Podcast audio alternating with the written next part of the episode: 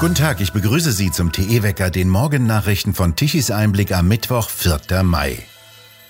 Der Schwindel um die umstrittene Stiftung Klima- und Umweltschutz in Mecklenburg-Vorpommern geht offenbar weiter. Zuerst waren die Hauptakten zur Gründung der Stiftung in den Untiefen der Landesregierung verschwunden. Doch unter dem Druck von Presseberichten tauchten plötzlich einige Unterlagen auf, die die Landesregierung unter Ministerpräsident Schwesig freigegeben hatte. Die sollten Anfang dieser Woche veröffentlicht werden. Wie die Welt am Dienstagabend berichtete, wurden lediglich 42 Seiten mit bekannten, größtenteils im Internet abrufbaren und belanglosen Inhalten veröffentlicht. Wie die Welt weiter feststellte, enthalte die Akte kein einziges Dokument aus der Anfangszeit, als die Schweriner Landesregierung und die Tochter des russischen Gaskonzernes Gazprom, Nord Stream 2, die Idee einer Stiftung entwickelten, um US-Sanktionen rund um den Bau der Gaspipeline durch die Ostsee zu umgehen. Schwesig sagte, sie werde sich selbst nicht um diese Details kümmern. Weitere Unterlagen, die die Welt nur mit juristischer Hilfe aus der Schweriner Staatskanzlei erhielt, belegten jedoch, dass der Einfluss der Nord Stream 2 AG auf die Landesregierung auffällig hoch war.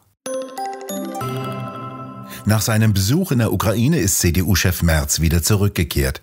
Er hat sich auch mit Präsident Zelensky getroffen und ein, so wörtlich, atmosphärisch ausgesprochen gutes Gespräch geführt, wie Merz im Anschluss sagte. Was er besprochen hat, wolle er zuerst Bundeskanzler Scholz erzählen.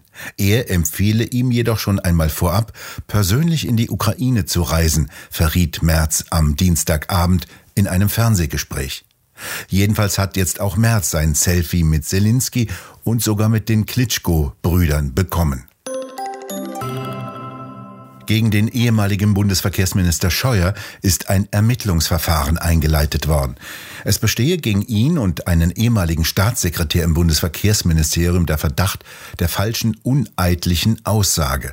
Dies teilte die Generalstaatsanwaltschaft Berlin am vergangenen Dienstag mit. Scheuer und sein Staatssekretär sollen vor dem Untersuchungsausschuss des Bundestages bewusst wahrheitswidrig ausgesagt haben. Sie hätten erklärt, dass es ihrer Erinnerung nach kein Angebot des vorgesehenen Mautkonsortiums zur Verschiebung des Vertragsabschlusses auf einen Zeitpunkt nach einem erwarteten EuGH-Urteil gegeben habe. Die sogenannte Infrastrukturabgabe oder PKW-Maut war ein Prestigeprojekt seiner Partei. Im Juni 2019 hatte der Europäische Gerichtshof die Maut als rechtswidrig gestoppt. Nach dem Urteil hatte der Bund die Verträge gekündigt. Das nicht zum Zuge gekommene Konsortium forderte daraufhin 560 Millionen Euro Schadensersatz. In Chile hat Präsident Gabriel Boric angekündigt, dass seine Regierung den Anstieg der Treibstoffkosten eindämmen will. Chile will 40 Millionen Dollar in einen Kraftstoffstabilisierungsfonds einzahlen, um die Kostensteigerungen auszugleichen, sagte Boric auf einer Pressekonferenz. Die Regierung werde auch Gesetzesentwürfe vorlegen, um drastische Strompreiserhöhungen zu vermeiden und den Wettbewerb im Gassektor anzukurbeln. Die jährliche Inflation in Chile bewegt sich auf zweistellige Werte zu. Ein Grund sind die rasant steigenden weltweiten Rohstoffkosten nach dem Einmarsch Russlands in die Ukraine. Der Anstieg der Lebenshaltungskosten drückt auch auf die Zustimmungsraten von Boric, der erst seit gut einem Monat im Amt ist. Nach einer am Sonntag veröffentlichten Umfrage missbilligen 53 Prozent der Befragten die Regierungsführung von Boric. Noch Mitte März, kurz nach seinem Amtsantritt, waren dies nur 20 Prozent. Die finnische Staatsanwaltschaft hat Berufung gegen den Freispruch für eine christliche Politikerin und einen lutherischen Bischof eingelegt.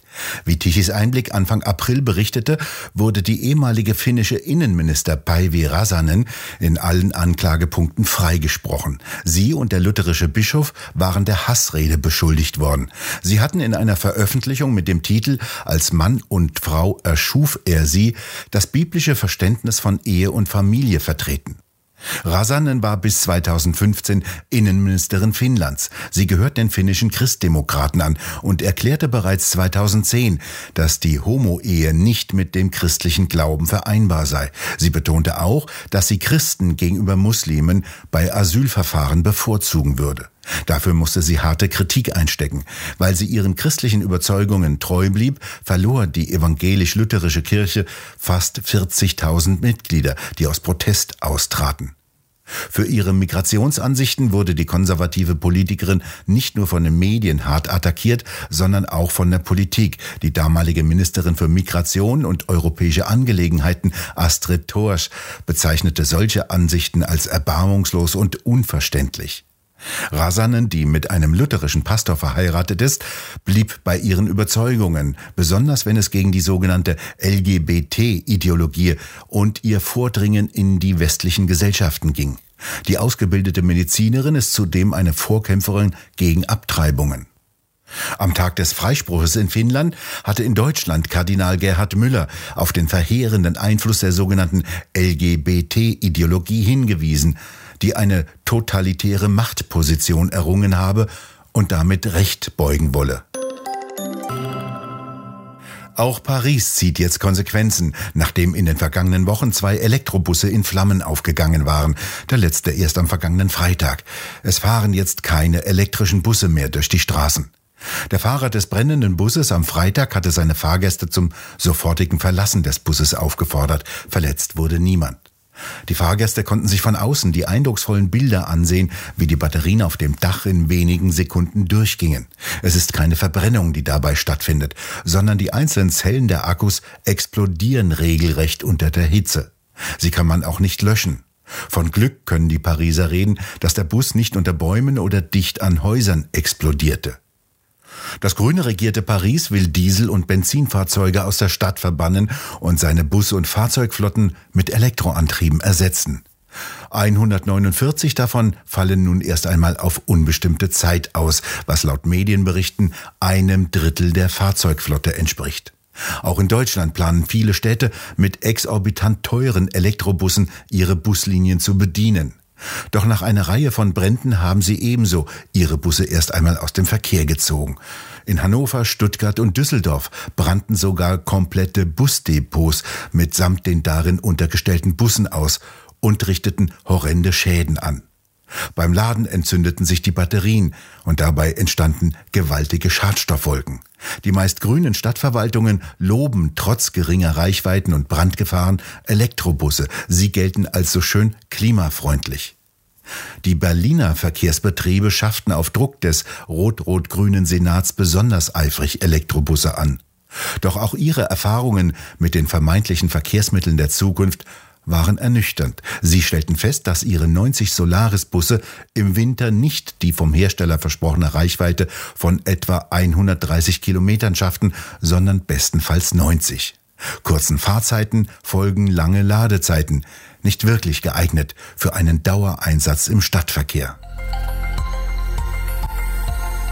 Heute soll der Leichnam des Mannes obduziert werden, der am vergangenen Montag bei einer Festnahme durch zwei Polizisten verstorben ist. Der 47-jährige Mann war auf der Flucht vor einem Arzt und zwei Polizisten am Marktplatz in Mannheim vor einer türkischen Metzgerei festgehalten und zu Boden geworfen worden. Angestellte einer Gaststätte wollten den bereits bewusstlosen Mann ein Glas Wasser bringen, seien aber von den Polizisten ziemlich schroff daran gehindert worden. Ein Krankenwagen sei erst nach 25 Minuten gekommen. Auf einem Handyvideo, das in sozialen Medien veröffentlicht wurde, ist zu sehen, wie ein Polizist dem Mann zweimal heftig mit der Faust ins Gesicht schlägt. Eine andere Aufnahme zeigt starke blutende Nasen und Lippen des am Boden liegenden, bereits Bewusstlosen. Nach Angaben eines Polizeisprechers ein Deutscher, der Patient im Zentralinstitut für seelische Gesundheit in Mannheim gewesen sei und offenbar während eines Gespräches zwischen ihm und dem Arzt davongelaufen sei. Gegen die beiden beteiligten Polizisten wurde ein Ermittlungsverfahren wegen des Verdachts der Körperverletzung im Amt mit Todesfolge eingeleitet, wie die Staatsanwaltschaft mitteilte. In Mannheim kam es sowohl am Montagabend als auch am Dienstagabend zu spontanen Demonstrationen gegen Polizeigewalt. Unter den Demonstranten waren auch viele Migranten. Zuerst hieß es in sozialen Medien, es habe sich um einen türkischen Staatsbürger gehandelt. Es bleibt auch heute weiterhin sonnig bis bewölkt. Gewaltig gewittert hatte es gestern unter anderem in Baden-Württemberg, mit dabei Starkregenschauer und eingebetteter Hagel. Das ist schon so etwas wie eine sommerliche Wetterlage. Auch heute wieder bilden sich bereits ab Mittag in der feuchten Luft Quellwolken, aus denen örtlich teilweise heftige Regenschauer aufkommen können. Dabei können auch wieder lokale Gewitter dabei sein. Das Wetter also bleibt weiterhin gespalten in Deutschland. Im Norden ist es weiterhin sehr trocken. Darunter leiden vor allem die Landwirte, die auf staubigen Feldern die letzte Saat ausbringen und auf Regen warten. Temperaturen im Norden bis 16, im Süden bis 20 oder sogar 22 Grad. Heute erzählen uns wieder Umweltschützer, dass ab heute Deutschland auf Pump lebe. Nach ihren Berechnungen habe das Land bereits seine ökologischen Ressourcen für das komplette Jahr 2022 aufgebraucht. Genauere Berechnungen dürften vermutlich ergeben, dass es zu viele Umweltschützer gibt. Wir bedanken uns fürs Zuhören und schön wäre es, wenn Sie uns weiterempfehlen. Weitere aktuelle Nachrichten lesen Sie regelmäßig auf der Webseite tichiseinblick.de. Wir hören uns morgen wieder, wenn Sie mögen.